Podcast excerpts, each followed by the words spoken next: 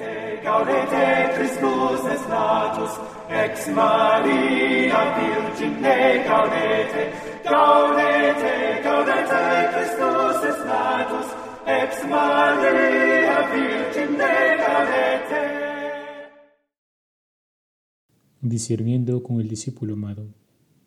En consonancia con la fiesta que recién hemos celebrado en la Epifanía del Señor, los textos de la Sagrada Liturgia en este día buscan llevarnos a poner la mirada en esta luz de Cristo, que se nos ha manifestado, que nos ha manifestado a Dios y su plan de salvación para todos los hombres.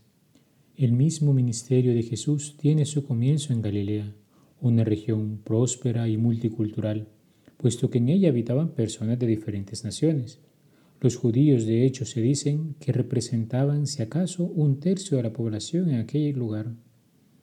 Allí es donde Jesús realizará aquellos grandes prodigios que moverán a las multitudes a volverse hacia Él, manifestando así la llegada del Mesías, el triunfo de Dios sobre las fuerzas del pecado y sus consecuencias que tanto han oprimido al hombre. Pero no hemos de olvidar que en medio de todas estas realidades, la palabra que Cristo nos anuncia y por la cual nos quiere llevar a vivir en esa luz que no conoce el ocaso, es una palabra que nos invita a un cambio de vida su ministerio público comienza de esa manera. Conviértanse, porque ya está cerca el reino de los cielos. A través de sus palabras y obras, nuestro Divino Maestro nos ilumina para mostrarnos cuál es la verdadera vida de los hijos de Dios. Él es nuestro modelo supremo de santidad. Entrar en la conversión ciertamente es morir a nuestro hombre viejo, al yo que se deja arrastrar por las seducciones del mundo, del demonio y de la carne para vivir la vida nueva que Cristo inauguró con su resurrección. Rompiendo con el mal, el hombre se dispone a entrar en el reino de los cielos. Dicho esto, hemos de reconocer que en ocasiones, en este volvernos a Cristo, encontramos una serie de dificultades que se vuelven como la niebla en la carretera y que nos impiden ver con claridad el camino hacia el cielo. ¿Cuántas veces la gran variedad de opiniones que rondan los medios de comunicación social o las redes sociales nos hacen sentirnos agobiados. ¿Cuántas veces, incluso en nuestras comunidades o familias, escuchamos o vemos actitudes de un evangelio vivido a medias? ¿Cuántas veces escuchamos la famosa frase, yo soy cristiano o yo soy católico, pero no estoy de acuerdo con la iglesia en esto, haciendo parecer como si la fe fuese una cosa enteramente subjetiva? Frente a esta multitud de interrogantes, la palabra de Dios resplandece como un faro y nos arroja una luz admirable, la luz de Cristo que disipa toda tiniebla.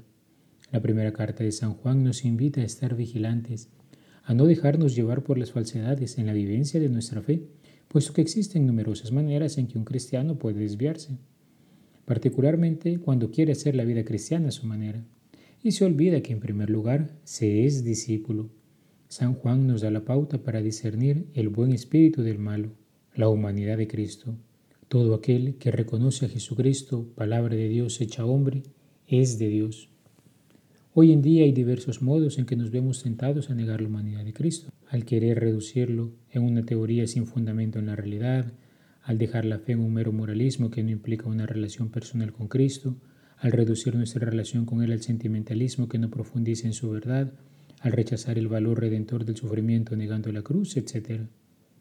El Señor, en el niño nacido en Belén y manifestado a los magos de Oriente, se nos muestra encarnado.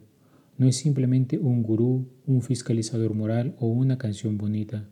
Es el Dios vivo y verdadero, que nos ama y por amor entró en la historia de la humanidad para poder entrar en la historia de cada uno de nosotros y transformarla desde dentro, dándonos a conocer quién es Él y quiénes somos nosotros según su plan divino de salvación.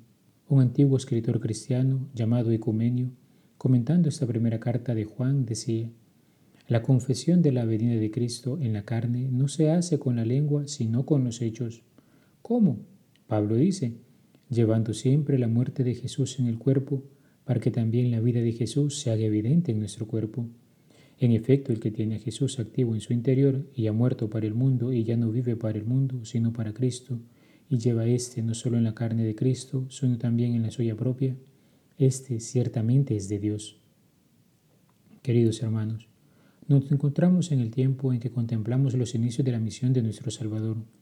Una vez se ha manifestado a los hombres, tanto a aquellos que esperaban las promesas del Mesías que había de nacer reflejado en los pastores, así como la humanidad entera representada en aquellos tres magos venidos de Oriente. El evangelista nos presenta a Jesús como el cumplimiento de las promesas realizadas desde antiguo. En él encontrarían alegría aquellos hombres que tanto anhelaban la respuesta de Dios a las problemáticas de su tiempo. En Cristo, el Señor entra en la historia. Es más, los hombres hacen experiencia del Hijo de Dios hecho hombre como el Señor de la historia. Su misión se presenta en un territorio muy variopinto. Se trata, por tanto, de una ciudad en la que conviven varias culturas. Será ahí donde San Mateo situará el inicio del ministerio público de Jesús. Será ahí donde resonará por primera vez aquellas palabras benditas. Conviértanse, porque está por llegar el reino de los cielos. Con sus palabras y obras, el Verbo encarnado nos muestra el amor del Padre, dice la Sagrada Escritura, que iba enseñando en las sinagogas, predicando el Evangelio y curando toda enfermedad y dolencia del pueblo. Se cumplen las palabras que pronunció Zacarías en el Benedictus. El Señor ha visitado y redimido a su pueblo. El hombre puede recuperar la esperanza en el Señor. Este niño que nació en Belén crecería para iluminar a los que viven en tinieblas y en sombra de muerte.